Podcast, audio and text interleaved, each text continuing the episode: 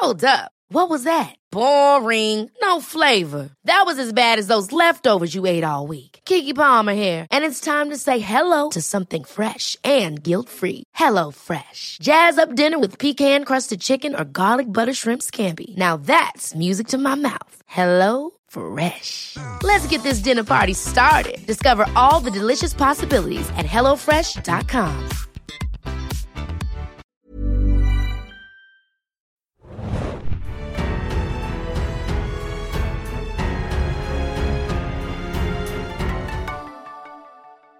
Herzlich willkommen, liebe Serienjunkies, zu einer neuen Ausgabe des Serienjunkies Podcasts. Mein Name ist Hanna und wir sprechen heute endlich, endlich, endlich bisschen verspätet, aber wir sprechen drüber.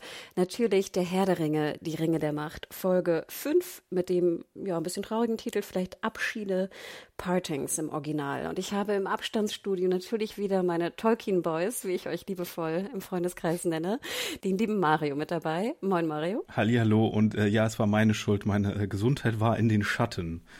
Deswegen müssen wir für spät aufnehmen. Nein, nein, nein, nein.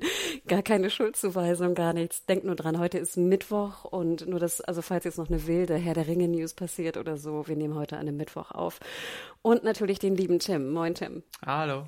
Hey, und zwar haben wir uns heute was Großes vorgenommen, denn es gibt, ich finde, es war eine ganz schön vollgestopfte Folge und im Unterschied zur letzten, wo wir, glaube ich, nur drei Orte hatten, die wir besprechen, haben wir heute nämlich vier. Ja, ich dachte auch so, oh, die haben sich jetzt bei drei Settings pro Folge eingependelt, okay. Nein. Finde ich gut, gutes Pacing und jetzt alles ist in dieser Folge drin. Genau, nächste Woche wird es dann fünf geben, Mario. ja, ist aber auch ein ganz guter Balanceakt, finde ich, weil in Numenor passiert ja nicht so viel, außer dass nochmal die, die Abfahrt verzögert wird. Deswegen ist das, glaube ich, ein ganz guter Move, hier ein bisschen mehr reinzupacken. Stimmt eigentlich. Ist mir auch aufgefallen, als ich kurz hier so rübergeflogen bin über meine Notizen, dass eigentlich Numenor eher so ja, glaube ich, Schwertkampf und Eltern reden mit Kindern, habe ich dazu geschrieben. Und Halbrand wird endlich überzeugt. Aber ob das so eine coole Idee ist, schauen wir mal. Fangen wir doch gleich mal an. Und wir fangen zuerst an mit den Haarfüßen. Und wir sehen natürlich unseren Meteormann, äh, so habt ihr ihn, glaube ich, auch genannt, ne? Meteorman, Meteormann. Ich muss sagen, dass ich auf einmal sehr viel Zuneigung hatte zu ihm gerade jetzt in dieser Episode und ich habe mich gefragt, warum ich das eigentlich vorher überhaupt nicht hatte und jetzt die Folge beginnt und ich dachte mir so, oh, ich, ich empfinde etwas. Weißt du, was komisch ist? Ich kann normalerweise in Fantasy und Science Fiction diese großen, wortkargen Charaktere nicht leiden. Ich hasse Chewbacca, ich hasse Ludo im Labyrinth und all, all sowas, ne? Und das ist so strange, dass ich den Stranger hier sowas von liebe. Wenn er, wenn er so sagt, so Snail, Snail, Snail, Snail. Das ist bekannt, das ist bekannt, bekanntes Konzept. Ich finde ihn so adorable irgendwie. Ähm, und er, er macht hier natürlich vom, ich weiß nicht, wie viel Method Acting das ist, aber es ist Acting mit einem großen A vorne dran, würde ich sagen. Tim, ging es dir ähnlich? Hattest du auf einmal auch mehr Gefühle oder weniger Gefühle vielleicht sogar? Ich muss sagen, ähnlich wie vorher. Ich mochte ihn eigentlich auch vorher. Äh, allerdings, äh, ja, es ist, es ist jetzt auch so ein, die Beziehung von den beiden wird ja immer mehr special irgendwie, gerade weil er, er lernt ja von ihr jetzt Sprache und zu sprechen und ich frage mich immer nur nebenbei, wie, wie lange braucht er, bis er Dinge aufnimmt? Wie, was für einen Sprung macht er denn jetzt? Haben wir ihn in der nächsten Woche, äh, in der nächsten Woche, in der nächsten Folge schon flüssiger sprechen? Oder weil jetzt kommt, kommen ja schon einige Sätze, so kleine ab und zu. Und so Fragen konnte er auch.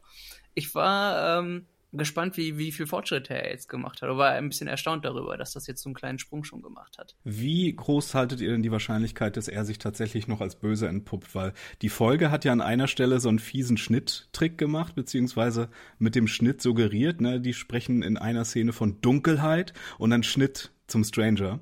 Glaubt ihr wirklich, da ist noch eine Chance, dass er äh, sich als jemand Finsteres entpuppt oder seid ihr auch mittlerweile bei Zauberer oder sonstigen?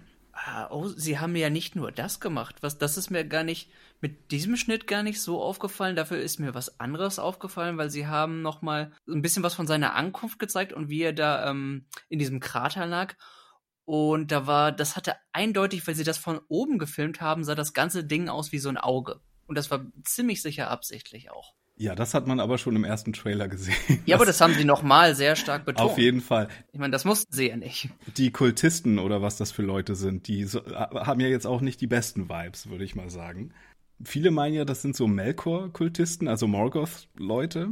Meine persönliche Theorie ist ja, dass der, dass er ein blauer Zauberer ist, nach wie vor. Ich bleib dabei. Blaues Eis, blauer Zauberer. Äh, äh. Kurze Klammer, Mario Halt, für die, die es nicht wissen, ist blauer Zauberer denn gut oder böse? Blauer Zauberer wäre gut, aber da gibt es mehrere Stories, äh, unvollendete, nur angedeutete Stories von. Und in einer Version der Stories haben die im Osten von Mittelerde eigene Kulte auch gegründet. Und in einer anderen Version der Story sind die ähm, sind die gescheitert mit ihrer Mission. Also sind nach Mittelerde gekommen, aber haben nicht wirklich was beigetragen. Und meine Theorie ist jetzt, dass der erste blaue Zauberer schon da ist, in den Osten gegangen ist, da Kultshit gemacht hat und jetzt lässt er seine Pieps äh, den zweiten abholen und vielleicht hat er sich der eine wirklich in eine böse Richtung wie Saruman entwickelt und der zweite soll dann damit dahin gezogen werden, aber dann kommt der gute Einfluss von den Haarfüßen dazu. Vielleicht ist das die Richtung, in die wir gehen. Okay, hm, Tim, was? Finde ich, ist es eine Theorie, die funktionieren könnte. Also, sie, sie haben ja gerade bei den Zauberern haben sie ja sich jetzt ein bisschen mehr Freiheit nehmen können. Zumindest besteht die Möglichkeit, da, ähm, sofern sie nicht Saruman oder Gandalf nehmen wollen, wird es zwei unbeschriebenere Blätter haben. Das heißt, es ist durchaus möglich, dass sie sich in diese Richtung da was entwickeln haben oder wollen. Und gleichzeitig haben sie ja auch was, was dann auch neu für die Zuschauer ist, wo ich ganz ehrlich, wenn ich schreiben würde, würde ich auch immer eher dazu jetzt zu tendieren, weil wir haben so viele Charaktere, die wir schon kennen und die, mit die wir aus Filmen kennen, aus den Büchern kennen. ist es, ist es, ich, wenn ich ein bisschen was Frischeres machen kann, mit denen die Leute nicht so rechnen, würde ich immer vielleicht Charaktere nehmen für so einen Handlungsstrang, da gerade der mit den Haarfüßen ja auch neu ist, ähm, bei denen das dann eher in diese Richtung geht. Also ich könnte es durchaus nachvollziehen, wenn wir das machen. Ich musste einmal sehr lachen und zwar gibt es eine sehr obskure Fantheorie, dass der Stranger der tolkienische Mann im Mond ist. Der Mann im Mond ist nämlich wirklich auch eine Person aus im Legendarium und es gibt ja hier diesen einen Shot, wo er den Mond so anguckt und ich dachte so, yes. Mann im Mond confirmed. Da wollte ich dich nämlich gerade zu fragen. Also vielleicht für Leute, die den Podcast noch nicht gehört haben. Ich habe keine Ahnung von den Büchern. Ich habe nur der Hobbit ge gelesen und die Filme gesehen. Äh, mehr weiß ich nicht. Und äh, meine beiden natürlich äh, Kumpane haben alles gelesen und wissen sehr, sehr viel. Deswegen bin ich immer hier sozusagen die, die, die dumme Fragerin des, nur des Zuschauers, Zuschauenden. Das fiel mir nämlich auch auf. Also wir sehen dann nachher ja, äh, ich glaube, es war eines Abends, wo sie irgendwie wieder halten auf der Tour. Für mich wirkte das auch komischerweise so, als ob die jetzt doch verlassen wurden vom Trupp. Ging es euch auch so? Ich hatte am Anfang das Gefühl, dass jetzt Nuri und äh, ihre Familie irgendwie nur noch alleine reist, aber nachher sehen wir ja auch die anderen Mitglieder ne? der, der ganzen Haarfüße. Und dann genau diese Szene, wo er da auf dieser Klippe steht oder auf diesem Stein unter den Mond irgendwie. Ich dachte schon, gleich heult er oder so. Das muss doch irgendeine Bedeutung gehabt haben. Oder glaubst du, das war jetzt nur so ein, so ein roter Hering für denkt an den Mann im Mond, aber hahaha, er ist Sauron? Nee, das ist der rote, der Mann im Mond ist so obskur. Also das ist hier, glaube ich, eher Zufall gewesen. Ich glaube, der Mond ist einfach nur irgendwie irgendwie hier so ein schönes Lichtmotiv, mit dem man hier spielen kann. Hm. Ich glaube auch eher, dass der, die Karawane schon sich ein bisschen stretcht, aber deswegen ist es halt so gefährlich, dass man hinten dran bleiben kann, weil man sie komplett verliert. Ne? Aber die benutzen ja auch so Pfeifen, um in Kontakt zu bleiben. Ich denke schon, dass sich das einfach nur ein bisschen in die Länge zieht, die Karawane von denen. Aber Hanna, als du, wenn du hier jetzt nicht unbedingt an blaue Zauberer oder sonst was denkst, Gleiche Frage nochmal. Ja, ich, ich, ich finde ihn Good gut. News, Bad News? Er ist Good News. Also ich habe auf einmal ganz viel Emotionen ihm gegenüber gehabt. Ich fand ihn vorher immer eher öde. Ihr wisst, ich fand auch, war auch kein großer Freund von den Haarfüßen. Und auf einmal dachte ich so, oh Gott, warum empfinde ich so viel? Vielleicht kam es auch durch das Snail, Snail, Snails. Ich habe keine Ahnung, das war so niedlich. Ich möchte ihn eigentlich nur jetzt mit Nuri irgendwie, ich weiß nicht, Sprache lernen und Schnecken essen sehen. Also es freut mich wirklich ungemein. Und nein, der ist gut. Mario, der ist gut, der ist nicht böse. Ja. Ja, hoffen wir mal. äh, wir haben ja zumindest die angespannte Freundschaft oder die auf die Probe gestellte Freundschaft von Elrond und Durin hier zum Guten wenden können. Mal gucken, wie das hier ausgeht, wenn, ob die sich hier noch versöhnen. Aber ich äh, muss einmal sagen, die Musiksequenz, ne, weil Poppy fängt ja an, hier ihr Wandering Song zu singen. Das ist für mich bisher eins der Highlights der gesamten Serie gewesen. So schön. Ich fand das so witzig und da bin ich auch gespannt, Tim, was du dazu denkst. Als die Szene anfing, dachte ich so, oh, jetzt muss auch noch gesungen werden. Also das war mein erster Gedanke, was ich aber auch bei allen Inhalten denke, wo angefangen wird zu singen. Und dann nach so 10, 20 Sekunden oder, oder weniger wahrscheinlich, war ich auch komplett drin. Ich fand Neuseeland sah wunderschön aus. Ich hoffe, das ist Neuseeland. Ich fand die Karte wunderschön, diese aussah wie so ein kleiner Stich. Ich habe natürlich nicht verstanden, wo die da rumgereist sind. Aber ich war auf einmal auch komplett drin und fand es eine wunder, wunderschöne Szene. Tim?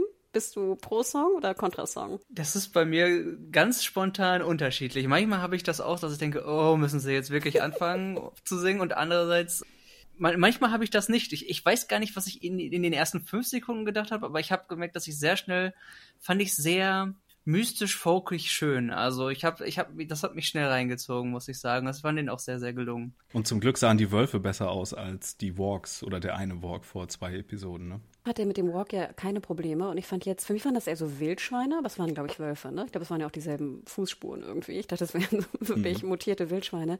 Ich fand, die sahen wirklich gut aus und ich hatte auch, und das hat mich nämlich sehr gefreut, es war keine Slow-Mo-Action-Szene und dann funkt die, funktioniert mhm. die bei mir auch sehr viel besser. Ich hatte wirklich ein bisschen Angst um die, obwohl ich natürlich wusste, dass denen jetzt, dass denen jetzt allen irgendwie nichts passiert. Aber ich hatte Angst, ich fand, das war eine coole Action-Szene. Unser grauer Mann da, ähm, Snell, Snell, Snells, äh, haut die natürlich irgendwie so so um. Ich musste so ein bisschen an Witcher denken, Tim, weißt du, an, wie heißt nochmal die Kraft? Ja. Kommt nicht drauf. Ist das, ist das Art? Ich glaube, ja. Ich, glaub, Art. ich, glaub, ja. ich fand's cool. Ich fand's eine coole Action-Szene. Und deswegen, der ist gut. Lass ihn doch einfach nur gut sein. Dein Wort in Erus Namen, äh, Gehörgang. Sie haben es ja ein bisschen so gemacht, dass man ähm, dass es klar war, dass er sie retten kommen muss, oder? Also ich, ich war, ich musste sagen, mir war ziemlich klar, was passiert, deswegen hatte ich irgendwie wenige Angst um sie, weil ich dachte, okay, das muss jetzt die Szene sein, in der, in der er kommt und sie rettet. Ich meine, es funktionierte, aber ich, ich, ich wusste ziemlich schnell, dass das, dass das so kommen wird, muss ich sagen. Und wie würdest du dann das interpretieren, was mit seiner Hand nachher passiert? Er kühlt die ja, oder ich dachte mir, er kühlt sie und dann brabbelt er noch irgendwas dazu und dann wusste ich auch nicht genau, war jetzt Nuri wirklich in Gefahr? Ich schätze mal schon, weil dann ja wäre sie fast irgendwie zu Eis geworden. Die ganze Szene, da konnte ich mir überhaupt keine Reim draus machen. Er hat seine Hand schon geheilt, ne? Also die war ja vom Zauber in Mitleidenschaft gezogen. Hm, das hatte ich auch gesagt. Er hat die, die Hand, die quasi überhitzt war, hat er, äh, ne, er hat das, hat das Gegenteil letzten Endes davon gemacht, hat sie sehr kühlen wollen und er kann seine Kräfte einfach noch nicht ganz so kontrollieren. Das ist genauso wie er noch nicht richtig die, dass er noch die Sprache lernt, seine Umgebung noch deutet. Er ist ja noch, nennen wir ihn irgendwie so ein bisschen rudimentär noch in seiner ganzen Wahrnehmung und in seinem Bewusstsein und dementsprechend kann er so seine Kräfte noch nicht kontrollieren oder auch noch nicht hundertprozentig einschätzen und das, das spielt damit so ein bisschen rein, denke ich. Ja, also wenn er auch ein Zauberer wäre, der jetzt zum ersten Mal nach Mittelerde kommt, dann ist es auch das erste Mal, dass er einen Körper hat. Also man muss sich das vorstellen wie so ein auf die Erde gefallenen Engel, der zum ersten Mal unter Leuten und mit einem sterblichen Körper zu tun hat. Hm, okay. Was aber auch erklärt, warum er dann vergleichsweise schnell lernt, natürlich. Aber kommen wir noch mal zu der äh, Sekte. Ich habe da drei Frauen gezählt, unter anderem ja auch die androgyne Person, die wir aus dem Trailer gesehen haben, in, in weiß gekleidet, die jetzt da die, die Absturzstelle nochmal kontrollieren. Ich würde sagen, das sind auf jeden Fall die Bösen. Ist das soweit klar? genau, ich wollte sagen, oder gibt es da auch noch irgendwie ein Momentum, dass die auch gut sein können? du, das hätte ich jetzt auch Reaktion hatte ich auch, weil sie weil es mir extrem aufgefallen ist, dass die nicht, nicht nur alle böse und finster geguckt haben, sondern auch die Musik sehr, sehr finster. und also es war sehr, sehr, ganz ehrlich, ich find's, ich find's, ich find's sehr, sehr witzig, wenn sie das, das jetzt drehen bei der Musik, die sie denen im Hintergrund gegeben haben, wo ich denke, böse hätten sie die und finster hätten sie diese Bedrohungsmusik auch nicht machen können. Wenn das jetzt umgekehrt wäre, finde ich's. Irgendwie amüsant, aber ich glaube, das, das sind nur edgy gut. Girls doing edgy stuff. äh, nee, sie, sie haben natürlich auch so ein Zepter, ne, das so ein bisschen nach dem sauren Auge wieder aussieht und vor allem der anderen Dinge haben die diese Konstellation auch drauf, die der Fremde sucht. Also irgendwie scheinen die ja schon in Verbindung zu stehen. Oder vielleicht sollen die sich da treffen oder wie auch immer. Die sind definitiv hinter ihm her und werden ihn jetzt verfolgen. Das ist ja, ja, ja. das, was wir rausziehen sollen, denke ich. Ich glaube, dann haben wir es fast, oder? Mit den Haarfüßen? Habt ihr noch irgendwie einen ja. wichtigen Punkt? Nur, dass, ähm, ja, wie du gesagt hast, dass man am Anfang natürlich nicht so sicher war, wie weit sie tatsächlich alle auseinander sind.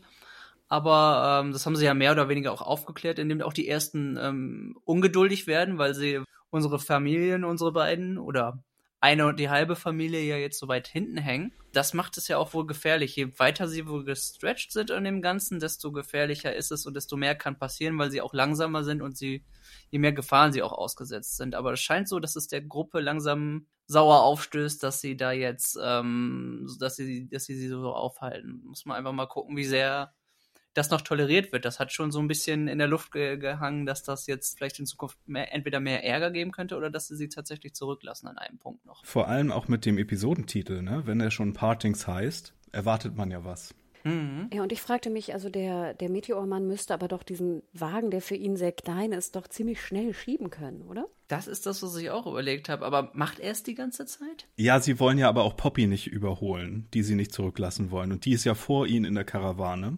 Und die muss ihren ganzen Shit ja alleine ziehen. Ich würde Poppys kleinen Miniwagen einfach in den großen stecken und dann soll er einfach so den großen Wagen schieben. Aber du hast schon recht, Poppy ist ja auch noch da. Ja. Stimmt, ja. Aber cool, finde ich interessant, dass wir alle drei den Song gut fanden. Ich weiß doch gar nicht, habt ihr irgendwie mal geguckt? Ich habe gar nicht so viel Shit gefunden dazu im Netz. nee, also über die Musik von Bear McCreary gibt es ja jetzt die wenigste Kritik, würde ich auch sagen. Selbst Leute, die nicht viel mit der Serie anfangen können, finden ja den Soundtrack ganz cool zumindest. Ich fand den Übergang, wie sie auch selbst angefangen hat zu singen in was ich denke ich mal dann Band und auf Studioaufnahme war, der Übergang war mhm. auch gar nicht so stark merklich und gut gemacht, fand ich. Weil du hast wirklich gemerkt, dass sie es selbst war, oder zumindest, ne, das war am Ende der, den, ähm, der Song von ihr auch aufgenommen wurde. Also sie scheint vielleicht eine Gesangsausbildung zu haben, möglicherweise. Und dann geht das Orchester aber, wird ein bisschen stärker und größer und nimmt wieder Fahrt auf, mhm. denn wir kommen nach Numenor. Und ich musste so lachen, weil in der ersten Szene, ich weiß nicht, ob es euch genauso ging, wir sehen ja den Hafen, alles wird so ein bisschen irgendwie zusammengepackt und verfrachtet und man sieht im Hintergrund wie so ein fliegendes Pferd Und ich dachte naja, so, nee, nee, so ich dachte, nee, weil ich dachte am Anfang, das sieht aus wie ein fliegendes Pferd, bis mir auffiel, ah, das wird ja gerade verfrachtet, ne? Das, wird also hochgehoben und auf dem Boot gesteckt. Aber fandet ihr nicht, dass es am ersten Augen, aus dem Augenwinkel sozusagen wie ein fliegendes Pferd aussah? Ja, die haben Pegas Pegasus in Numenor auf jeden Fall. Genau, in braun, aber so ein braunes Pferd. Also da musste ich schon sehr lachen und ähm, ich würde eigentlich ganz gerne mit Halbrand anfangen. Weil wir sehen ja jetzt auch seine Schmiedekunst und ich habe von euch ja auch schon gelernt, dass es wichtig ist mit Schmieden und dass das irgendwie wieder so Sauron-Vibes äh, gibt. Aber ich dachte mir, ich hätte mich irgendwie irgendwie auch verseppt und wäre jetzt irgendwie in so einer Show gelandet, wo man, wie heißen denn diese Shows, wo die Leute dann so ein Schwert schmieden oder so? Gibt es doch. Ja. The Great Br British Smithing. Contest. Statt, so. statt äh, Pferdeporn hatten wir Swordporn diesmal, du? wirklich, war auch wirklich ein sehr schönes Schwert, fand ich. Aber ja, da müsst äh, ihr, glaube ich, nochmal das einordnen für uns unwissende Tolkien-Personen. Ach, das hatten wir ja eigentlich schon gemacht, oder? Das, äh, also, ich glaube, da sind wir auch mittlerweile ein bisschen drüber hinweg. Obwohl, nee, nicht ganz. Er ist immer noch ein guter Sauron-Kandidat. Ja, weil Sauron halt auch mit Schmieden, ne? Er spielt ja den einen Ring selbst. Er ist unter dem Maya des Schmiedens im Götterpantheon gestanden und so weiter und so fort. Das sind schon alles so Hinweise. Aber es ist natürlich auch praktisch, wenn du so einen Protokönig hast, der zum einen kämpfen kann und zum anderen irgendwie sich gut aus Sachen rausreden kann und noch ein guter Schmied ist, der ist schon sehr overpowered, wenn er einfach nur ein Mensch ist, würde ich sagen. Warum glaubt ihr denn wieder so unbedingt nicht zurück? Also er hat es ja nur so ein bisschen angedeutet, was ist da so eure Theorie? Hm, ich weiß gar nicht, wie, wie, wie weit sie das eröffnet haben. Er hat, er hat es mehrfach angedeutet, glaube ich, dass er nicht zurück will, weil er was Schlechtes getan hat, ohne konkret zu werden. Oder ich überlege, ich überlege gerade, habe ihr im Kopf, dass er, dass er einmal was ganz Konkretes gesagt hat? Nee, aber ich glaube, wir haben einen ganz guten Hinweis darauf, was das vielleicht war, weil es wird ja in der Southland Storyline angedeutet, ne, dass die Menschen von Sauron damals dieses Schwertartefakt bekommen haben.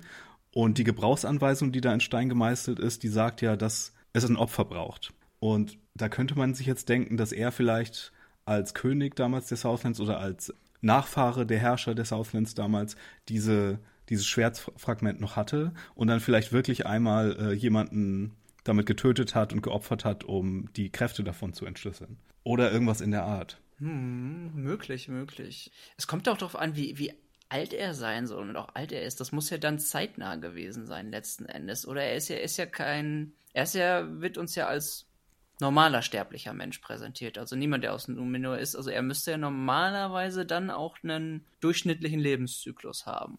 Mhm. Sprich, das kann, wie lang mag das dann her sein? Wenn, wenn man ihn dann schätzt, ist er Mitte 30?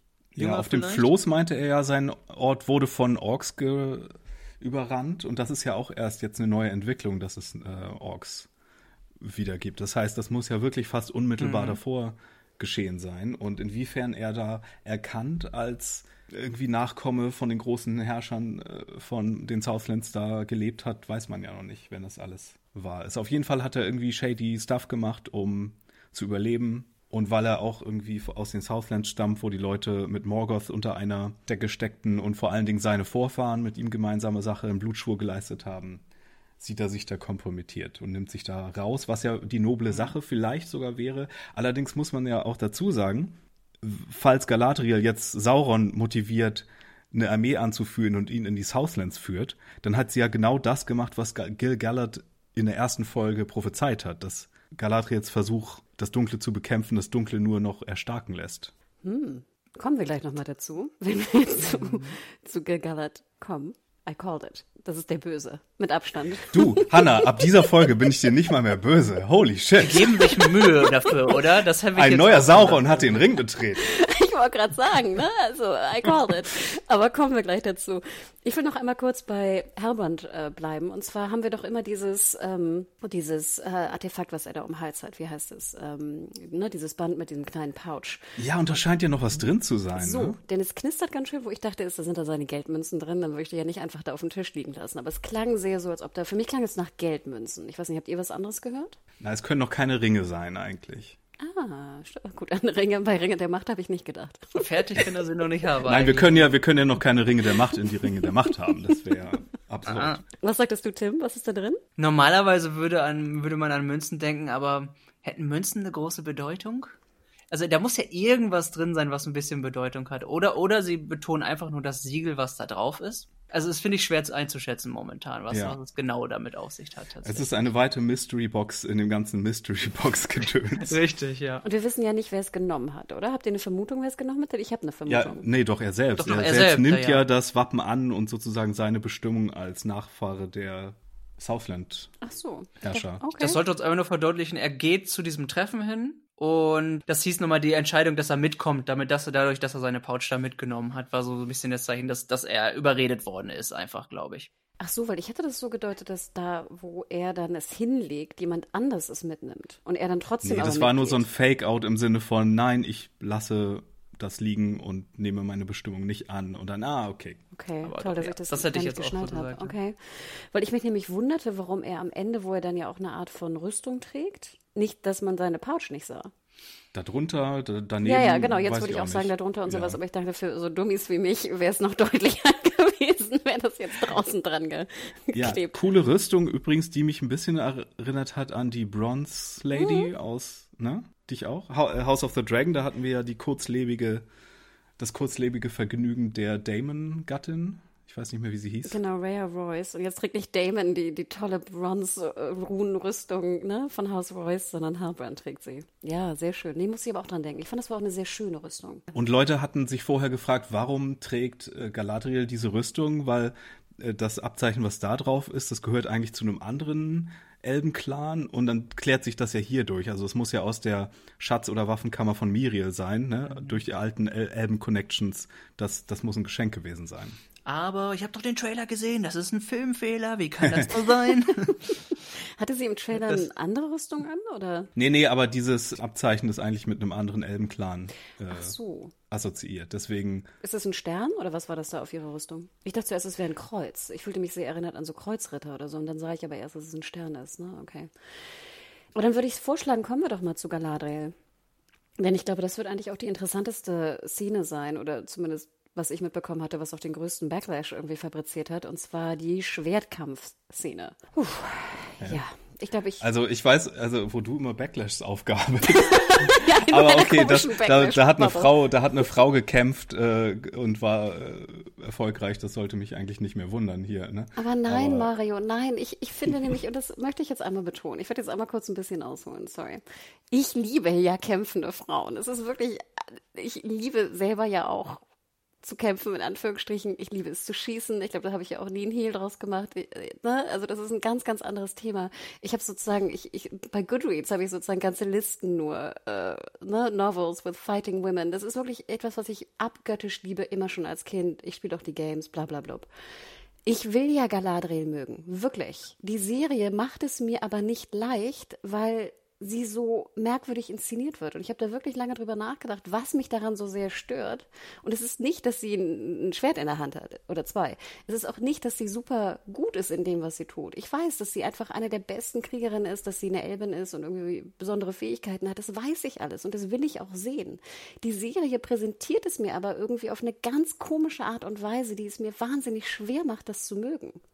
Und ich würde jetzt schon, hm. wie gesagt, ich bin niemand, der jetzt keine Frau mit einem Schwert ertragen kann. Nein, das Gegenteil ist sogar der Fall. Und ich Aber du erträgst genau, doch sonst auch Frauen, die äh, erstmal unsympathisch sind auf. Total, nein, das, nein, das, das, ertrage ich das auch. Das magst du doch hier. sonst äh, liebstens. Total. Die dürfen auch rauchen und böse sein und, und so, nee, ich dachte, ich dachte, du meinst jetzt auch einen generellen Backlash. Ich äh, wusste nicht, dass dir die Szene nicht gefallen hat. Doch, deswegen äh, komme ich nämlich drauf und ich will aber das trennen. Ich möchte das jetzt, sage ich mal, von den, dem, den, sage ich mal, großen Backlash im Sinne von, ich hasse Galadriel und Galadriel darf kein Schwert tragen und bla bla blub hin zu, sage ich mal, einem, wie ich finde, verständlichen Backlash im Sinne von, dass sie die Szene doof fanden. Und ich muss ganz wirklich sagen, ich fand die Szene wirklich doof. Ich fand, sie war blöde inszeniert. Ich fand die Choreografie nicht besonders gut. Wie gesagt, bei den Slow-Mo-Szenen kriege ich schon ein zu viel. Ich mochte den Score nicht. Ich mochte nicht, dass es nachher so dümmlich wie so ein klamaukige Comedy aussah, wie dann irgendwie drei Dudes ineinander fallen mit dem Netz oben drauf und sowas. Ich, es ging mir, es ging mir wirklich komplett gegen den Strich, diese Szene. Ich dachte, du magst es vielleicht gerade, weil es eben keine Slow-Mo ist. Ich habe mich nur darüber gefreut, dass sie dem Klischee aus dem Weg gegangen ist, dass Leute immer einzeln angreifen und hier tatsächlich das so choreografiert haben, dass mal mehrere gleichzeitig äh, Aber richtig funktioniert hat das, finde ich nicht. Hm. Also ich gebe dir recht, das ist schon mal gut. Nicht, dass sie genau immer so nacheinander ne, angreifen. Aber es hat trotzdem, finde ich, in der Choreo nicht funktioniert. Und das meine ich mit Backlash im Sinne von dieser Art von Backlash, was eine Kritik ist in der Inszenierung, kann ich wirklich ein Stück weit verstehen. Aber ich weiß nicht, Tim, du bist unser, unser, unser Richter hier. Wie, von, wie hat dir die Szene gefallen? Also erstmal ist es, ich finde es zumindest im Grunde sehr logisch, dass sie den, den Jünglingen den Hintern versohlt, in dem Sinne, weil ich wie alt ist sie, wie viel Schwertkampferfahrung hat sie, wie viel Schwertkampferfahrung haben die. Dass die kein, keine Sonne sehen, ist, ist erstmal ziemlich logisch im Grunde. Ich weiß, was, was mir eher komisch aufgefallen ist, das ist, dass äh, derjenige, der es am Ende geschafft hat, das war ja einer von äh, Isildurs Bande da dass, der, dass sie den einfach wirklich 20 Mal haben versuchen Ich hätte ihnen gesagt, Kollege, du bist jetzt raus, nachdem du zum fünften oder sechsten Mal im Grunde gestorben wärst in dem Fight. Das ist eher das, was, ich mich, was mich gestört hat. Ich fand es ja schön, dass er sich angestrengt hat, aber irgendwann hätte ich gedacht, also, was wollen wir mit dem Versager, der schon zehnmal gestorben wäre, dann da letzten Endes? Das ist das, was mir eher aufgefallen ist. Dass sie die platt macht und auch platt machen muss, fand ich eher konsequent und logisch. Nee, dass sie die platt macht, hatte ich ja auch überhaupt keine Probleme. Wie gesagt, finde ich ja toll. Ich, ich will das ja auch sehen. Also das, das verstehe ich schon. Aber in die Art, in der Art und Weise, das hat mich gestört. Aber da scheint Hat dir noch die, die Jack Sparrow Flucht der Karibik Musik dazu gefehlt dann? Wahrscheinlich. I don't know. Aber das war, nee, okay, die Musik war schon sehr Fluch der Karibik. Ja, das meine ich. Das müsste man eigentlich sagen. Aber die, ähm, ich, ich bin ja immer froh, sobald äh, Numenor äh, sich mit Galadriel befasst und nicht mit den langweiligen Kids, weil Isildur ist leider so langweilig in der Serie und bis auf die Tatsache, dass er irgendwann mal wichtig wird und wir seinen Namen kennen als etwas Wichtiges, ist das leider schafft die Serie das wirklich nicht, ihn irgendwie interessant zu machen oder ihn und seinen Zwist mit seinen Kameraden da oder Eowyn, seine Schwester oder Kemen, ihr Love Interest. Das ist leider alles noch so, okay, Numenor wird irgendwann mal wichtig und hier ist das Versprechen einer wichtigen Storyline, aber wenn Galadriel hier nicht ist und irgendwie im Bild ist, finde ich, ist das alles ein bisschen unspektakulär. Auch wenn die, auch wenn die Sets sehr gut aussehen und ich fand, das war auch die am besten aussehendste Numenor-Folge weil wir ganz viele neue Sets besucht haben und kleine Set-Pieces vom Set gesehen haben mit so Fackeln im Hintergrund.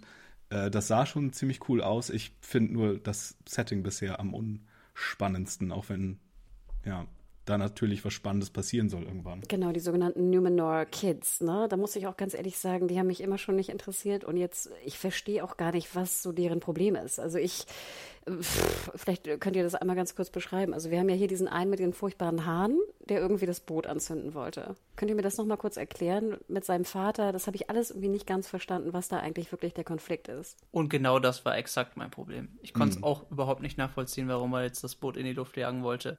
Er wollte deren, ähm, er wollte verhindern, dass sie aufbrechen. Oder beziehungsweise verzögern, dass sie aufbrechen. Aber ähm, warum hat ihn das überhaupt gegen seinen Vater gestellt? Ich denke, ähm, der Pharason war ja eher, war ja auch, der, für ihn ist es okay, dass die aufbrechen, doch letzten Endes. Ja, er will Handel, das habe ich verstanden. Er erzählte ja, wie toll, er will Handelsrouten. Ich glaube nicht, ne, Handel ist jetzt sehr großzügig formuliert. Ich glaube eher, der sieht sich schon als Kolonialherrn von den niederen Menschen, hm. weil wir wissen ja, dass die Nominorianer, die sich als was Besseres und Höheres sehen.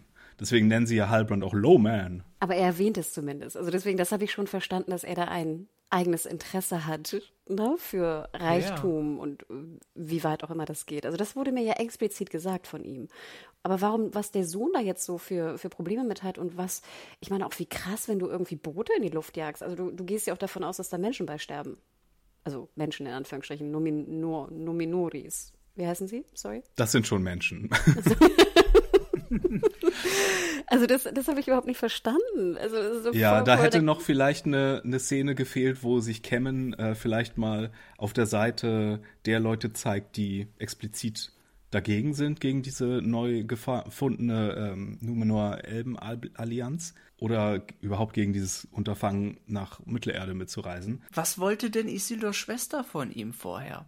Hat sie ihn nicht irgendwie überredet, dann, dann du musst da, sie hat ihm irgendwie gesagt, du musst was tun, aber ich habe auch wirklich nicht geguckt, was, warum er da losgedackelt ist, ehrlich gesagt. Naja, die, die beiden, die sich da jetzt gefunden haben und ihr Date hatten, die beiden sind auf der Seite derer, die gegen den Aufbruch. Das Projekt Mittelerde ja. sind, ja. Okay, dann ist aber auch sie, die ihn dazu überredet hat. Und warum ist sie dagegen? Naja, das Land ist ja gespalten. Das ist halt so eine, äh, manche sind dafür, manche sind dagegen und wollen sich eher isolieren. Mhm. Und Cameron sieht noch, dass sein Vater das vielleicht nicht so aus den besten Motiven macht. Mal sehen. Aber ich bin ganz froh, dass wir das nicht noch länger in die Zo äh, Länge gezogen haben, weil wir brauchen nicht noch eine Szene mit den beiden, bevor da nicht irgendwas Interessantes passiert. Ich komme gerade nicht ganz drüber hinweg, dass der ja. Dude mit den komischen Haaren Cameron heißt. Ja, nicht Kevin, Kemen. Kemen, ja. ja. aber Kemen wie der Kamm. Ja. Kemen, okay. Richtig. Ach so, ja. Sorry, jetzt kann ich ihn mir merken. Okay, ich fand zum Beispiel, dass die Explosion eigentlich ziemlich geil aussah. Also das, da muss ja. ich sagen, dass er. Aber die war auch schon im Trailer drin. Goddammit. Ach, ich habe den ja nicht so genau gesehen. Also ich war überrascht und dachte, ach, die sieht cool aus. Ich musste dann nur sehr lachen, wie dann mein Lieblingsdilf da angelaufen kommt und wirklich nicht laufen kann. Ich glaub, ja, und Elendil hat nichts zu tun in der Serie. Der steht überall immer nur bei. Ihr habt einen Elendil, macht was mit ihm, ja, bitte. Er hatte was Neues an, was ganz hübsch aussah, muss ich sagen. Fand mir ganz gut gefallen das erste Mal richtig und ich glaube ganz ehrlich, Mario, ich weiß ja nicht, du guckst ja wahrscheinlich auch House of, uh, House of the Dragon, Tim. Äh, wahrscheinlich hast du meinen Rant nicht gehört über schwere Schwerter, aber ich bin der Meinung, dass der Schauspieler von Elendil ein schweres Schwert trägt und deswegen so schlecht rennen kann damit. Ja, ihm wurde auch explizit von den äh, Schmieden der Serie gesagt, du hast das allergrößte und schwerste Schwert in der Serie und damit prahlt er jetzt immer in Interviews. nee, wirklich? Ja, Ach, wirklich? das ist Ding, was er von Miriam bekommen hat. Nein, nein. Guck das mal, da macht das nämlich Sinn, weil achtet mal darauf. Also spult nochmal zurück, es ist direkt nach der Explosion, man kann es relativ gut finden. Und dann, ja. er kann nicht rennen mit dem Schwert. Das muss wirklich Ich habe echt, mir ist das absolut nicht aufgefallen, aber ich werde jetzt jedes Mal, wenn ich ihn sehe, gucken, wie er läuft. Nein, ich meine, wir müssen ja sagen, ne, wir sind ja 10% in der Story auf die Trilogie übertragen, wären die Hobbits gerade mal im Prancing Pony angekommen. Aber ich, was du meinst mit dem Soundtrack auch, Hannah, das ist mir diese Folge auch aufgefallen, weil das ja auch so ein bisschen so eine Stalling-Folge war, wo wir immer noch nicht abfahren wo hier eigentlich nicht wirklich was passiert und wie episch das trotzdem unterlegt ist und wir nicht mehr in der Einführung von Numenor sind, sondern wir dödeln hier halt rum, da ist das schon auffällig, dass äh, das nicht so ganz klappt. Im Grunde haben wir auch unterm Strich nur einen Grund bekommen, warum Isildur jetzt mit an Bord ist. Oder hat sich ja. sonst hat sich nicht viel verändert? Naja, die Armee hat sich ein bisschen verkleidert, weil ich glaube, statt fünf Statt fünf sind nur drei, glaube ich, hm, am zwei Ende abgefahren. Sogar. Okay. Nee, drei, glaube, sind, drei sind abgefahren und zwei wurden ja. zerstört. Ist die Frage, ob dann trotzdem die Männer die 500 drauf sind oder ob die sich jetzt alle da quetschen? Äh, gute also, Frage. Ist ja auch müssen die alle wie Galadriel irgendwie mitten im Boot stehen? Das kann ja. Können nur die Elfen dabei nicht über Bord fallen. Ich habe mich ja mehr gefragt, ich weiß ja nicht, wie es euch ging, aber für mich sah das ja sehr nach so Junkensegeln aus. Also nicht ganz, nicht ganz so angeordnet wie bei einer Junke, aber sehr ähnlich von der Art, wie sie aufgefahren wurden und wie sie konzipiert wurden. Und dann fragte ich mich, wie tief sind die Boote? Wo sind die ganzen Pferde, wenn er auch noch Stallbursche ist? Die, die fliegenden Pferde vom Anfang. Aber das war meine große Frage. Unter Deck. Pferde sind Ja, aber wenn Deck. es so junkenartige Schiffe sind, dann ist da nicht viel unter Deck. Und wie viele Pferde kannst du denn mitbringen in so einem Ding? Also wenn sie nur mit dreien, also das wollen wir mal sehen. Also wir können ja mal darauf achten, wie groß die Armee ist, die dann am Ende vom Bord geht. Und ob wir uns überlegen kann, dass sind drei Schiffe gepasst haben. Vielleicht ist ja ein Schiff nur für Pferde, das Pferdeschiff. Ah, stimmt. Aber kurze Frage, wenn es drei Schiffe sind mit 100 Leuten, ich meine, 300 ist jetzt auch nicht die Riesenarmee, oder? Nur mal so eine Frage. Ich, ich denke mal, dass es wird uns dann damit erklärt, dass es besonders gute Kämpfer sind, weil also viel äh, den, den, den Krieg wenden können die normalerweise nicht alleine letzten Endes. Ne? Die freiwilligen Krieger vom Platz. Nee, aber ich glaube, da wird uns genauso ein äh, Armee-Rechenspiel gemacht, wie das ja in Tolkien auch gerne gemacht wird. Die großen Schlachten äh, bestehen ja immer daraus, dass uns gesagt wird, oh, wir haben hier nur so ein paar hundert oder so ein paar tausend, aber da sind so zehntausend Orks. Und dann gibt's noch irgendwie eine Wendung in der Schlacht, dass das dann rechtfertigt, dass die Guten gewinnen. Ja, oder ein, ein Numenorianer ist zehn Orks wert oder so. Genau, und wir haben hier dann die Numenorianer, die ja auch per auf Pferden dann ankommen. Wir haben die Southländer, die paar, die übrig geblieben sind. Und dem gegenüber steht halt äh, eine unbekannte Anzahl an Orks und die paar Menschen, die rübergegangen sind. Ja. Und dann gibt's ja da in Mittelerde vielleicht auch noch eine Entwicklung. Vielleicht bekommen die Elben doch noch irgendwie Wind davon. Wenn Gilgalad sie nicht zum Bösen überredet. Oder vielleicht, ja. Apropos Gilgalad, dann kommen wir doch mal. Oder wollt ihr noch über Muriel und ihren Vater reden? Weil das war das Nein, bloß nicht. da dachte ich auch so, I don't, I don't care. Keine Ahnung. Also, dann kommen wir doch zu den, zu den lieben Zwergen. Und da muss ich auch sagen, also das war einfach ein wunderschönes. Hey, I'm Ryan Reynolds. At Mint Mobile, we like to do the opposite of what Big Wireless does. They charge you a lot. We charge you a little. So naturally, when they announced they'd be raising their prices due to inflation, we decided to deflate our prices due to not hating you. That's right. We're cutting the price of Mint Unlimited from $30 a month to just $15 a month. Give it a try at mintmobile.com slash switch. $45 upfront for three months plus taxes and fees. Promote for new customers for limited time. Unlimited more than 40 gigabytes per month. Slows. Full terms at mintmobile.com. Set. Ne? Wir sehen dieses, äh, sag ich mal, Dinner-Set. Äh, es war wunderschön. Ich wusste gar nicht, wo ich zuerst hingucken sollte. Auf den, auf den wunderschön geschmückten Boden, auf den Hintergrund. Ich, auf den schönen Tisch. auf den schönen Der Tisch. Tisch ja. Ich war begeistert. Ähm, ich überlege gerade, wo fangen wir denn an? Ähm, worum geht es eigentlich bei denen? Also sie zelebrieren doch eigentlich, wenn ich es richtig verstanden habe, dass sie jetzt schon so weit vorangekommen sind, ne? in ihren gemeinsamen Plänen. Und Durin sagt natürlich dann diesen, ne, dass der Tisch eigentlich ein, ein, besonderer Tisch ist und ein heiliger Tisch ist irgendwie für die, für die Zwerge. Fand ich auch sehr witzig, süßer Joke. Aber dann wird es ernst. Und dann wird es ernst, vor allem, ich schätze mal, Law ernst. Was jetzt eigentlich das große Problem der Elben ist. Es wird ja sogar schon direkt davor ernst, weil die Reaktion mit dem Tisch ist Durins Reaktion auf die unangenehme Frage, die ihm Gilgalad da gestellt hat. Was stellt er ihm nochmal für eine Frage? Er fragt ihn, warum die Zwerge so viel Fortschritt gemacht haben und warum es denen gerade so, warum es denen gerade so gut geht. Er wollte Mithril als Antwort herauskitzeln ja. im Grunde. Genau, das hat er so ein bisschen versucht, ihm raus, das als Antwort herauszukitzeln und Durin ist ausgewichen, indem er ihm äh, mit dem Tisch abgelenkt hat. Ah, okay. Ich war abgelenkt auch. Bei mir jetzt auch funktioniert. Aber dann hören wir ja die Erklärung auch, warum die Elben unbedingt Mithril, was Mithril ist und warum sie es unbedingt haben wollen. Seid ihr happy damit, ihr Law-Dudes?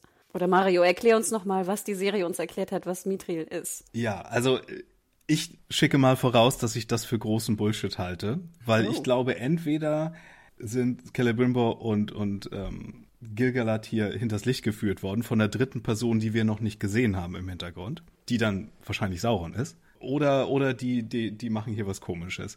Äh, die Serienerklärung für Mithril, die nicht dem Lore entspricht, ist die, dass es mal einen Elben gab, der gegen einen Balrog auf den Misty Mountains gekämpft hat, um einen Baum zu schützen, in dem vielleicht der letzte Silmaril oder einer der drei, ich weiß nicht, warum die letzte sagen, einer der drei verschollenen Silmarils drin ist, mehr oder weniger, oder reingewachsen ist.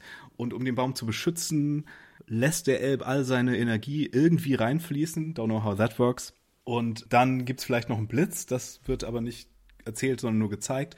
Und diese ganze Energie materialisiert sich in der Erde dann als Mithril, wo dann sozusagen das, das Originallicht der Originalbäume eingefangen ist und deswegen leuchtet, leuchtet Mithril so sehr. Äh, Im Text selber wird über Sauron und Mithril nur gesagt, dass Sauron sehr hinter Mithril her war als Material. Und das könnte hier eine Motivation sein, weil ob das wirklich so die Elben vor ihrem, vor ihrem Untergang und ihrem Diminischen und so schützen würde, das stelle ich mal hart in Frage. Genau das wäre nämlich meine Frage. Was will er konkret mit Mithril machen? Will er es an den Baum halten? Wollen sie sich damit einreiben? Wie, wie funktioniert diese Magie? Ich meine, das ist, das ist ein Erz. Was, was soll das machen? Nur die Nähe soll, soll sie heilen und. Ich glaube, der Plan ist, dass jeder einen Mithril-Ring bekommt, nehme ich an. Oder eine Mithril-Rüstung oder ein Mithril-Ring. Ich weiß gar nicht, ob sie schon Richtung Rüstung denken würde. Das wäre auch ein bisschen viel Material vielleicht. Aber ich glaube, die Idee ist vielleicht, dass jeder einen Mithril-Zauberring bekommt. Und wir wissen ja, einer der großen drei Elben Rings of Power ist aus Mithril später. Aber eben nur einer. Und ich glaube, der Originalplan ist jetzt so viel Mithril zu besorgen, um für jeden einen Mithril-Ring zu machen, damit alle im Original Licht baden können, damit äh, sie in Mittelerde bleiben können und nicht vergehen. Aber hier ist auch eine interessante, äh, ich habe noch vom Tolkien-Professor einen kleinen Vortrag darüber gehört heute. Ähm, der hat erzählt, es ist hier ein wichtiger Unterschied, der auch gemacht wird, nämlich Gil-galad spricht ja nicht davon, dass ihre Körper vergehen und die, die Seelen dann in die Hallen von Mandos gehen oder whatever und, ne? Weil die, die Elben sind ja ewig, auch wenn ihre Körper das nicht vielleicht sind. Und Gil-galad spricht hier aber nicht davon. Gil-galad spricht hier davon, dass ihre Seelen zerstört werden. Und das ist eigentlich kompletter Quatsch. Und ich nehme mal an, die, den Elben ist im zweiten Zeitalter eigentlich, glaube ich, auch noch nicht klar, dass ihre Zeit irgendwann abgelaufen ist und dass sie sozusagen mit irgendwann verschwinden und in den Westen zurück müssen. Das wissen die noch nicht. Und ich glaube, das wird hier so, wenn Gil-galad hier nichts doch irgendwie Sauron in Disguise ist und Sauron und der echte Gil-galad hier irgendwo angekettet im Keller sitzt, dann ist das vielleicht auch etwas, was, was die Elben noch lernen müssen, dass sie mit dem, mit, mit den Wellen der Zeit gehen und dass ihre Zeit kommt und geht und sie dann da mit müssen. Fandet ihr es denn insgesamt gut oder nicht gut? Hm, Die komplette Mithril-Szene, ich weiß es nicht so ganz. Elrond spielt ja auch dann nochmal eine zentrale Ra- Rolle da drin, in dem Ganzen. Und was, was mich an einer Szene einfach verwundert hatte, als er mit Durin spricht, dass er gar nicht erwähnt, dass das zwar klappt, ihn zu, dass er Durin überredet, aber dass er gar nicht erzählt, dass er vorher gar nicht gewusst hat, worum es geht. Das hat er nicht mal mehr betont. Doch? Wirklich? Ja. Ganz, ganz sicher? Ja, er hat gesagt, er kam wegen Mithril, aber wusste es nicht. Das hat er gesagt, das weiß ich. Das war eine schöne Ja, ja, Szene. aber dass er das nicht wusste, das klang, war ein bisschen unkonkret, oder? Er hätte ja direkt sagen können, Gil Galad hat mir nicht erzählt, dass ich das, weswegen ich drüben war und dass es darum ging, ne? Ich fand das gerade sehr schön, wie er es gesagt hat. Also ich dachte mir das so, ah, okay, das ist jetzt irgendwie so, ein, so eine elbische Denke im Sinne von, er formt es jetzt so. Aber ich fand das nämlich super schön. Ich er es fand's, man hätte es noch missverstehen können, dann so ein bisschen, weißt du? Wenn er sagt, ich kam wegen, ja, ich weiß nicht, ich fand's, ich fand's sehr gut, elbisch-blumig formuliert, aber, ähm, ich hätte ja gedacht, dass er mit, dem- mit seinem Zwergenkumpel da etwas offener spricht bei sowas. Also das war schon drin. Ich fand ja die sehr stilisierte hier Mythologie-Szene, diese Darstellung von Elb gegen Balrog, die fand ich sehr cool gemacht. Da, also in dem Stil würde ich gerne noch viel mehr aus dem ersten Zeitalter sehen. Und dann könnte man auch so ein bisschen abtrennen, so was im ersten Zeitalter geschieht und was vielleicht nur noch Legende ist, das kann man dann so darstellen. Aber so geben sie sich natürlich auch eine gute Hintertür, dass sie immer noch sagen können, okay, das ist eine Legende, das ist nicht wirklich passiert. Und wenn sich das am Ende wirklich als Humbug rausstellt, und das Elrond glaubt es ja nicht mal komplett, ne? Der guckt Gil-galad ja auch so ein bisschen komisch an, hä, was willst du mit dieser komischen Story? Du hältst das jetzt für echt, okay? Stimmt, der musste noch so ein komisches Gedicht zitieren oder so, ne? Ja, The Song of Mother, blablabla, keine Ahnung. Aber noch ein, eine Frage habe ich, weil welche Szene ich ein bisschen komisch fand, war, äh, Gegathert will doch immer von Elrond wissen, ob Durin jetzt Mithril gefunden hat, ja oder nein. Und er sagt immer, ich habe einen Schwur geleistet. Wo ich immer denke, Ja. wenn mir jemand sagt, ich habe einen Schwur geleistet und ich auf meine Frage antworte, ist das doch für mich Ja, Ja. oder? Das ist, das habe ich mir die ganz, genau das habe ich mich auch gefragt. Es ist doch so offensichtlich, dass die Antwort ja ist, Weil sonst, wenn ich Nein sagen würde, würde ich es ihm ja sagen. Also ich, ich, ich I, don't, I don't get it. Aber das habe ich ehrlich gesagt auch nicht verstanden. Es, war für so, wenn Gil Galad nicht einer der ähm, intellektuell eingeschränktesten Anführer aller Elbenzeiten ist, war, ist es zehnmal offensichtlich, dass die Antwort auf seine Frage ja ist, und zwar mehrfach und doppelt. Naja, ich glaube, er kann seinen König nicht unbedingt anlügen, deswegen ist vielleicht so, ich darf nichts sagen, die beste Antwort, die er hier geben konnte. Er hat doch noch Celebrimbor, hat er doch noch sein Mithril gegeben, was er von Durin bekommen hat, wo ich dachte, da hast du doch schon deinen Schwur gebrochen. Er erzählt er doch nachher, Ende? dass er es untersucht hat und es ist Mithril. Und ich dachte mir so, wie kannst du dem Dude das denn geben zur Untersuchung? Dann brichst du doch schon deinen Schwur. Er hat den Schwur ja nicht geleistet, es nicht dem König zu sagen, sondern egal, irgendwem zu sagen. Jetzt muss ich mir überlegen, hat er ihm Da wirklich bin ich was gerade aus auch der Mine nicht sicher, was gegeben? du da meinst. Ich meine ja, also wir sehen doch dann die Szene, ich habe dir ja nicht geträumt, glaube ich. Mit dem, nee, da, mit dem, da war was, ich meine, er hat über Mithril gesprochen. Ja, und der, der Turmbauer hat gesagt, ich habe es untersucht und es ist echt oder es ist wahr oder es ist rein. Aber es könnte sein, dass er gesagt hat, ich habe mal Mithril untersucht. Ich weiß nicht, ob er das konkret auf diesen auf irgendeinen Fund oder auf was, was er ähm, bekommen hat. ich meine, es war ganz sicher, dass äh. Elrond ihm sein Ding gegeben hat, was er von Durin bekommen hat. Da erinnere ich mich jetzt leider gar nicht dran, aber äh, schaue ich mir noch mal an. Ja, müssen wir wirklich nochmal gucken. So habe ich es jetzt auch nicht im Kopf, aber es, ich weiß, dass sie drüber gesprochen haben, aber ich, ich kann jetzt nicht direkt platzieren, wo der Ursprung von seinem Mithril konkret her war jetzt. Hm, spannend. Also deswegen, also diese ganze, das fand ich ein bisschen komisch und nachher haben wir noch den bösen Blick, ne, vom König. Und da dachte ich auch, ihr werdet garantiert. Der will nur seinen Tisch zurück. Also, das fand ich auch ganz süß, dass die, die Elbenträger da auch einmal so stolpern und sowas. Das war schön. Und dieser ganze Wald sah auch gut aus. Ich reg mich ja immer auf heutzutage in, in vielen Filmen vor allem und auch vielen Serien, dass dieser Nachbau von Natur so schlecht geworden ist und gefühlt irgendwie schlechter als früher. Und hier dachte ich so, nee, man sieht, wo das Geld hingegangen ist. Das sah wirklich gut aus. Das war ein guter Wald. Klar, immer noch sehr hell und sehr in dieser Fantasy-Art, aber es war, war wirklich gut gemacht. Allein die Birken, die da rumstanden, sah gut aus. Und die Elrond Durin Shipper, die haben jetzt auch endlich den Satz Give me the meat and give it to me raw. Ist das ein berühmtes Gay-Buch-Zitat, oder? nee, gar nicht, aber ähm, ja, sehr zwergisch und sehr kann man auslegen, wie man will. Sehr geil, okay. Das Schiff möchte ich gerne noch haben. Ja, das gab es ja im Hobbit auch schon, als Bilbo zu Thorin Oakenshield meint, I wanted to give it to you many times. Sehr sweet. Dann würde ich sagen, wir kommen zum letzten Punkt und zwar zum Wehrturm. Und äh, die Szene beginnt mit äh, Branwyn und einer, einem wunderschöner Schuhporn-Szene. Das war wirklich ein, ein Augenschmaus für Schuhporn-Freunde. Wunderschöne Stiefel trägt sie. Und sie hält eine Ansprache an ihre ganzen Pieps, die da in dem Wachturm geflohen sind, dass sie doch jetzt alle kämpfen sollen. Ähm, und ich dachte mir so, ah, ich erinnere mich, ne, da die Message wurde ja überbracht, dass sie aufgeben sollen, wenn ich es richtig in Erinnerung habe. Und sie möchte jetzt, dass also gekämpft wird und die Hälfte der Leute geht. Unter anderem natürlich auch hier unser böser Papa Schlumpf da, ne? Der nimmt die alle mit. ich weiß nicht, wie heißt Das der? ist eher Gargamel wahrscheinlich, oder? Ja. Aber die tragen doch immer diese komischen Schlumpfkappen. Ich, ich ne? wusste sofort, was du meinst. ja, ich meine, ich wusste auch, das ist schon nicht, nicht schlecht beschrieben. Ja, Wodrick heißt er, genau. Dann mein erster Gedanke war, die können doch alle gar nicht kämpfen. Also A, warum sind wir überhaupt eigentlich in diesem Wachturm? Also der, der hat kein Essen, wie wir erfahren haben. Mit dieser einen Chipkarre von Essen wirst du ja nicht deine ganzen Pieps da ernähren. Vielleicht einen halben Tag, aber mehr auch nicht. Dann hast du Leute, das sind ja Bauern in Anführungsstrichen, die können ja nicht mal irgendwie, da gibt es ein paar Pfeil- und Bogendudes, habe ich gesehen, oben auf dem Wachturm.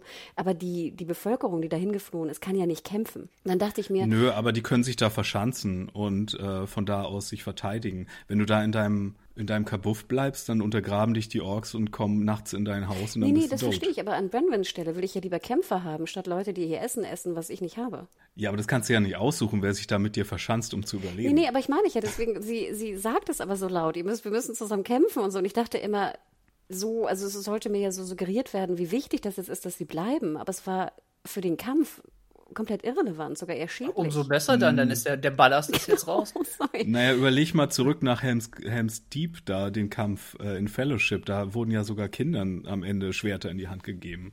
Äh, also Das stimmt, wobei ich aber auch denke, dass da ja auch mehr Essen, da war ja auch mehr Essen in dieser, in dieser riesen äh. Hier denke ich ja die ganze Zeit, ich würde ja eher weglaufen. Da ist ja nichts, was ich haben will in dieser Festung. Noch nicht. Das war in dem Moment, was ich dachte. ja, bis auf die, die sehr convenient platzierte Gebrauchsanweisung für das böse Schwert. Erklär doch einmal ganz kurz das Schwert. Wir sehen dann eine, eine sehr lange Diskussion zwischen Arondir und Branwyn. Und das Schwert, Theo zeigt das Schwert, glaube ich, auch von sich aus. Und dann wird so der Efeu irgendwie weggemacht, sehr convenient, genau wie du sagtest. Und wir sehen dann eine, ich weiß gar nicht, es wurde als Key, als Schlüssel benannt. Soll dann das Schwert da reingesteckt werden? Oder wir haben ja erfahren, ich glaube, das wurde auch genannt, dass er nicht zum Gott werden soll, ne? Unser Adar dass dieses Schwert mit dem Schloss irgendwie zusammen funktionieren muss und dann wird er zum Gott. Habe ich das so ungefähr in die richtige Richtung gedeutet oder gibt es da noch was, was ich übersehen habe? Ja, ob die Gottheit von Adar jetzt an dem Schwert hängt, bin ich nicht sicher. Aber nee, das soll da nicht reingesteckt werden. Die, der Stein zeigt ja ne, das Schwert, das in so einem Menschen steckt, der auf dem Boden liegt.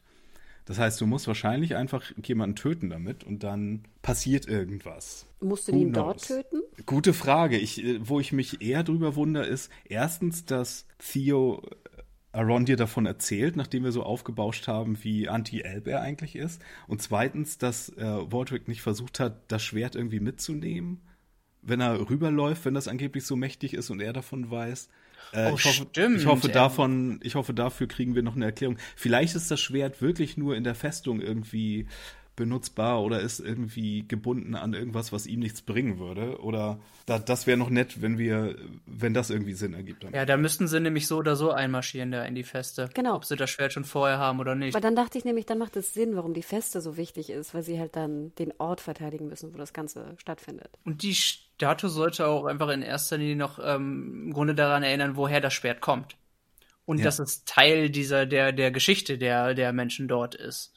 Und ein bisschen erklärt, warum sie jetzt nochmal noch mal mehr ähm, zeigt, warum es jetzt den Spalt zwischen diesen beiden Lagern gibt. Ne? Den, ähm, nennen wir sie mal den Sauron-Getreuen jetzt, die noch immer zu Sauron halten und die sich da jetzt abspalten und denen, die dagegen jetzt noch kämpfen. Ja, Sauron oder whoever getreuen, meinst Ja. du? Wohl, denen ist das jetzt ziemlich egal.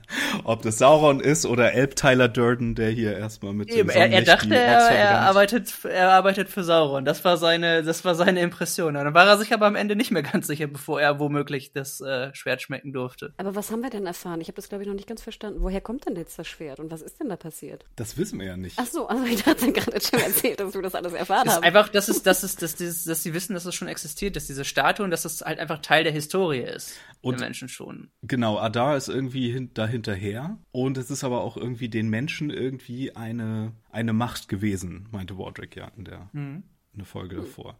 Aber was das jetzt beinhaltet, irgendwie, ich habe keine Ahnung. Aber auch interessant, dass sie da gelebt haben, die Festung kennen müssten und keiner eine Ahnung hat, was diese Statue konkret. Nicht, dass einer sagt, oh, das ist die Statue von dem und dem und dieses Schwert war da. Keiner wusste es, ne? Naja, tausend Jahre her, ne? Ja, aber überliefert? Ich meine, es, ist, es muss ja direkt in deren Nachbarschaft mehr oder weniger sein. Ne? Das ist ja so die, die ein Stunde, zwei Stunden Umgebung für alle Dörfer, oder? Also, aber ja, gut, es ist lange her. Das kann man Nicht, nicht unbedingt die proudeste History auch für die Leute dort. Aber gerade für die, die es erhalten wollen, vielleicht, Ja, oder? ein paar wissen es ja offenbar auch noch, ne, der Wardrick, aber äh, es wird nicht mehr in den Schulen der Southlands gelehrt, würde ich sagen.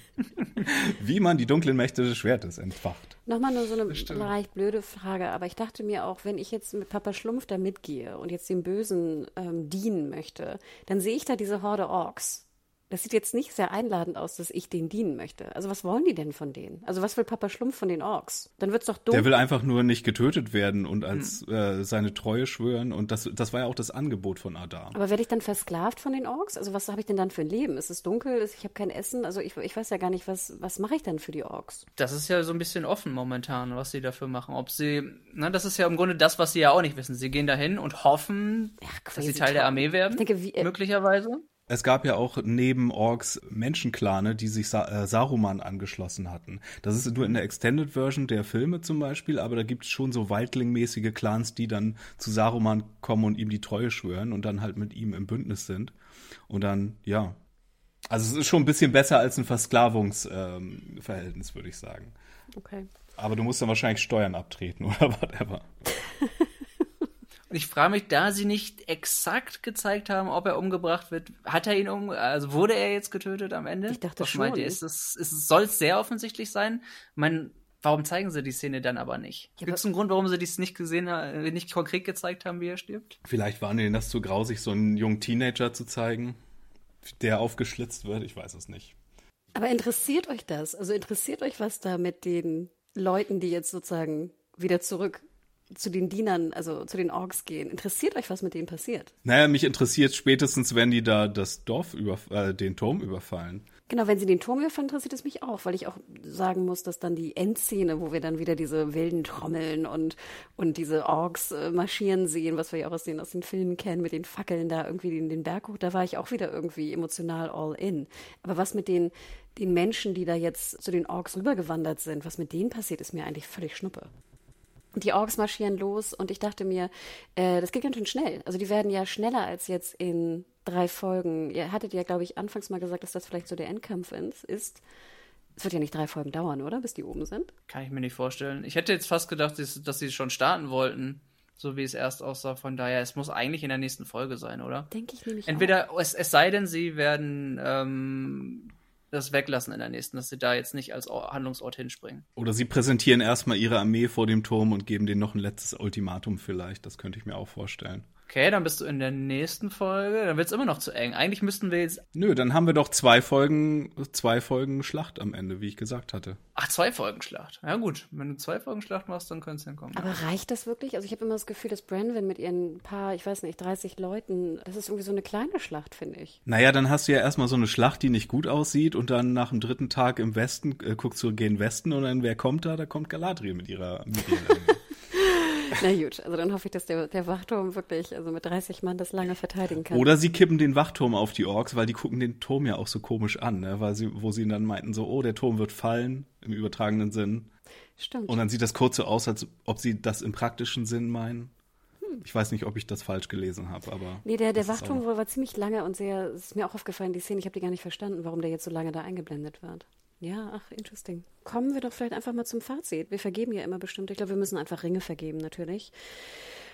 Boah, also ich fand die, die Folge hatte sehr viel schöne Aspekte und manche, die mir nicht so gut gefallen haben. Wir haben, glaube ich, die ganzen schönen auch schon ausgearbeitet. Ich hatte sehr viel Kleinigkeiten, die mir wahnsinnig gut gefallen haben. Ich hatte den, den Poppy-Song am Anfang. Ich hatte meinen Schuhporn. Ich hatte äh, die Orks am Ende, wo ich wieder so altes Feeling äh, bekam. Ich hatte die wunderschöne Zwergen- und, und Elrond-Szene. Das fand ich alles sehr, sehr gut. Und dann hatte ich, wie gesagt, ja auch die paar anderen Szenen, die mir nicht so gut gefallen haben. Deswegen ist das für mich wieder so eine 3,5 bis 4 Ringe-Folge. Hanna, wir haben noch keine Ratings in den gesamten Podcast gemacht, glaube ich. Ach, wirklich? Haben wir es nicht gemacht? Oder? Okay, ich fange jetzt einfach damit an. Ihr könnt mich anschließen oder auch nicht. Sorry. Und mir hat, wie gesagt, sehr, sehr gut gefallen der, der Meteormann. Ich war wirklich, ich hatte sehr viel Emotion in der jetzigen Folge, was ich, wie gesagt, vorher leider nicht hatte. Wer weiß, vielleicht ist es auch einfach meine, mein Moment gewesen, als ich die Folge geguckt habe. Aber dafür bin ich eigentlich schon sehr, sehr dankbar. Und deswegen äh, bin ich jetzt auch gespannt, wie es in die nächsten drei Folgen weitergeht. Und ich finde es krass, dass wir nur noch drei Folgen haben. Ich kann es gar nicht glauben. Also, ich gebe weiter an Tim. Für mich war es so eine typische Mittendrin-Folge. Ich, ich fand es interessant, dass ihr beide am Anfang gesagt habt, dass, dass äh, so viel passiert ist. Letzten Endes, wenn wir auf die Orte schauen, fand ich, ist gar nicht so viel passiert, weil bei den Harfoots, ne, sehr, sehr, sie wurden einmal verteidigt und haben ein bisschen ihre Cards weitergezogen. Numenor sind sie aufgebrochen, wurden kurz ein bisschen aufgehalten. Die Festung, gut, die Menschen haben sich, haben sie, die Hälfte hat sich äh, Sauron ähm, oder der möglichen Sauron-Armee ergeben. Mehr war da auch nicht. Es ist und im Grunde haben wir auch an der, gut, an der Elbenfront ist ein bisschen, bisschen mehr passiert, aber im Grunde finde ich, es, es haben große Sprünge gab es nicht, letzten Endes, storytechnisch, inhaltlich. Dafür, dass ähm, sie vier Handlungsorte haben auch wieder. Von daher, finde ich, hat sich eben wie eine typische Mittendrin-Folge angefühlt, die ihre, die ihre ähm, netten Seiten hatte. Ich mochte den, wie gesagt, den Song mochte ich auch sehr gerne zum Beispiel. Das war, das war gut gemacht. Ich mag nach wie vor ähm, die Durin Elrond Bromance. Die Szenen von den beiden sind bisher auch wirklich Gold. Immer noch. Unterm Strich, ich weiß nicht, ob ich, ich habe ja auch vorher nichts vergeben, aber ich bin auch eher so bei 3,5 momentan. Äh, ich habe allen drei äh, Folgen von diesem Regisseur 3,4 gegeben von 5. Dem Auftakt hatte ich ja 5 gegeben. Den fand ich auch ein bisschen cineastischer insgesamt. Die größte Be Kritik generell bekommt die Serie fürs für die Schreibe. Bei den Dialogen, finde ich, äh, kann man wirklich auch darüber reden. Da ist das manchmal Hit or Miss. Es ist aber auch jede Folge eine so eine Banger-Dialogzeile bei, wo ich dachte, okay, wer immer das geschrieben hat, darf sich einen Keks nehmen und jetzt eine Woche Urlaub machen. Äh, deswegen ähm, ist da auch sehr viel Positives bei. Was das Schreiben und das Pacing angeht, finde ich das aber hier genau richtig und ist genau mein Tempo. Ich verstehe, dass es manchen Leuten zu gemächlich ist, aber ich möchte hier auch wirklich drin schwelgen. Und ich finde es ein bisschen seltsam, wenn gesagt wird, dass hier nicht viel passiert, weil klar war hier jetzt keine große Schlacht oder ist keiner gestorben oder sonst was. Aber hier in den Feinheiten ist unglaublich viel passiert. Also was, was das ein, für, für Folgen hat, diese Szenen. Allein die Entwicklung mit dem Stranger äh, in der Beziehung zu den Haarfüßen, was es äh, die ganzen Offenbarungen bei den Elben und die Implikationen, die das Ganze hat. Äh, Numenor, wie gesagt, war eher eine nochmal Hinhaltefolge, aber ich fand das auch besser, als wenn wir jetzt hetzen und schon sehen, dass die in Mittelerde sind. Also das ist das nochmal atmen zu lassen, finde ich eigentlich ganz gut, auch wenn das der Schauplatz ist, wo am wenigsten gebe ich zu, passiert ist. Da finde ich schon den, die Entwicklung von Halbrand, dass er jetzt wirklich seine Rolle angenommen hat, die gravierendste. Ansonsten haben wir ja nur politische Mechaniken gesehen, die sich jetzt ausspielen, die wir schon vermutet hatten. Aber da ist schon eine ganze Menge passiert, auch dass die Menschen hier jetzt tatsächlich übergelaufen sind und alles. Das beendet ja jetzt auch so den Dreierlauf von dem einen Regisseur. Die nächsten zwei sind jetzt von der Regisseurin ab nächster Woche gemacht. Da bin ich gespannt, ob man da wieder so einen kleinen Shift merkt. Ich hatte den Regisseur sogar rausgeschrieben. Wayne Sheep, auch Executive Genau. Producer. Ja, der hatte vorher für Utopia gemacht, was ja auch eine meiner Lieblingsserien ist. Aber ich muss sagen, von der Regie, ich glaube, weil die Kamera auch ein bisschen statischer war in den ersten beiden Auftaktfolgen, fühlte sich das Ganze ein bisschen mehr sophisticated an und nicht so action- und serienmäßig, weißt du? Da hatte ich ein bisschen mehr so ein Kinogefühl. Mir fehlte halt, halt diese schönen Übergänge. Was jetzt nicht unbedingt, also klar, ist auch ein Regie-Ding, aber vielleicht auch ein Cutter-Ding oder sowas. Aber das ist ja so ein Zusammenspiel gewesen, auch in der letzten Folge, was mir wahnsinnig gut gefallen hat, wo die Episode für mich so sehr rund wirkte. Und jetzt hatte ich das Gefühl, da wir so viel rum umherspringen und auch noch hier die, die weißen Hexen da hatten oder was auch immer das waren, ähm, wir hatten so viel, wir hatten so viele Charaktere, die irgendwas geredet haben. Es fiel mir wahnsinnig schwer als jemand, der dem sowieso schwer folgen kann, inhaltlich, da Wahnsinn, ich musste wahnsinnig aufpassen, alle Dialoge irgendwie einigermaßen mitzukriegen. Und ich habe die Folge auch ein zweites Mal gesehen, glaubt ihr vielleicht nicht, aber ich musste sie ein zweites Mal sehen und fand sie beim zweiten Mal gucken auch sehr viel besser als beim ersten Mal gucken. Das fand ich bisher auch jedes Mal übrigens, wenn ich äh, einen Rewatch gemacht habe von der Folge. Habe ich bei der jetzt noch nicht geschafft, aber das ging mir auf jeden Fall bei den Folgen davor auch so. Wenn man weiß, was die Leute vorhaben, das ist dann ja öfter so. Aber ich würde auch Tim recht geben, dass sie vollgestopft war mit Inhalt, aber eigentlich passierte ja in dem Sinne nichts jetzt, dass wir irgendwo, dass irgendwas Großartiges sich entwickelt hat. Ja, aber es muss ja nicht immer nur Plot, Punkt, Plot, Punkt, Plot, Punkt sein. Man kann ja auch mal schwelgen in Charakteren und Settings und sonst was. Das mag ich eigentlich daran, auch dass es nicht so, weil besonders hier die letzte Folge House of the Dragon, die ist ja in zehn Richtungen gleichzeitig galoppiert mit dem, was da alles passiert in, und in die Richtung, die man gezogen wird. Und da finde ich das hier eigentlich ganz gemütlich, vom ganz gemütlich eine Abwechslung zu Wir dem sollen doch nichts Stress, vergleichen. zu dem Stress von House of the Dragon. Ähm, an anderen Sachen ist das auch mal genau das, was ich gerne bemängeln kann, wenn nicht genug Atempausen verschafft werden. Dann werde ich, würde ich aber in diesem Falle hier sagen, ich würde es auf weniger Schauplätze konzentrieren, weil dann hast du, kannst du diese Dinge, finde ich, schöner sacken lassen. Dann hätte ich mindestens einen Schauplatz vielleicht dann noch weggenommen, um, wie gesagt, diesen, diesen Entwicklungen ein bisschen mehr, mehr Gravitas, ein bisschen mehr Luft zu geben. Ja, oder gib mir doch beides. Du musst mich ja nicht in alle Richtungen reißen. Du musst mich aber auch nicht irgendwie so ein bisschen stagnieren lassen. Gib mir beides. Und mach die, die Übergänge noch schön. Und dann bin ich happy. Vielleicht wollten sie das nicht zu übertreiben mit den Karten, weil sie das im Song so verarbeitet hatten, so stark. Vielleicht ist das eine Entscheidung gewesen, deshalb nicht sicher. Aber ich finde auch mit den Karten sollten sie ruhig mehr arbeiten. Das ist ein gutes Gimmick, um Leute up to date zu halten auch. Und einfach zu orientieren. Allein geografisch zu orientieren. Also selbst wenn du wenn du ungefähr weißt, wo was spielen soll, finde ich es immer nett, den, den Zuschauer. Du, dafür gibt's, es gibt ja ganz normal als, als cineastisches Mittel Establishing Shots, also wenn, wenn wir von über der Stadt was sehen und, und diese Karten tragen genauso gut zu die, zusätzlich zu diesem Gefühl bei, dass man orientiert wird und, und so mal so ein paar Sekunden hat zu sagen, okay, ich bin jetzt hier und kann mich daran orientieren. Ich finde, das ist immer ein gutes Mittel, das zu machen. Mir fallen noch zwei Shots ein aus den Trailern, die ich noch nicht gesehen habe, aber ich hoffe, danach sind wir jetzt auch endlich durch mit Sachen, die ich schon aus dem Trailer erahnen konnte. Oh Gott, wie gut dir der Trailer im Gedächtnis geblieben ist. Und du hast auch die Fotostrecke dazu Es waren ja gemacht. mehrere. Ja, ja. Nee, also da bin ich froh. Ich habe, glaube ich, nicht ein einziges Bild noch aus dem Trailer im Kopf. Nicht ein einziges. Na, Judy, wo kann man euch denn noch folgen, Mario? Bei Twitter. Wo bist du? At Fire Walk with Me. Und du, zwei lieber E. Tim. Unter Ed Quackle says. Ich bin Hanna Huge. Ihr könnt es auch schreiben an podcast.serienjunkies.de. Das hat doch die liebe Lenny, äh, alias Lenny Kaya gemacht. Äh, ganz lieben Gruß natürlich auch zurück. Und auch nochmal vielen lieben Dank für die tollen Apple-Bewertungen von Amichelina und Joker 2702. Und auch noch einen ganz kleinen Gruß an Anne Ed Kostümfrau auf Twitter. Ich äh, lese auch immer sehr gern, was du zum Kostümdesign sagst. Ich finde, da sollten wir eigentlich auch viel mehr drüber reden, aber ich glaube, habe ich heute auch schon genug. Deswegen, liebe Leute da draußen, wir hören uns nächste Woche. Äh, Mal schauen, wann genau. Feiertag haben wir auch noch am Montag. Ähm, und bleibt alle gesund und macht's gut. Ciao, ciao. Tschüss. Tschüss. Oder bist du jetzt durchgeraten? Ja, ne? Ich glaub Wir sind auch bei.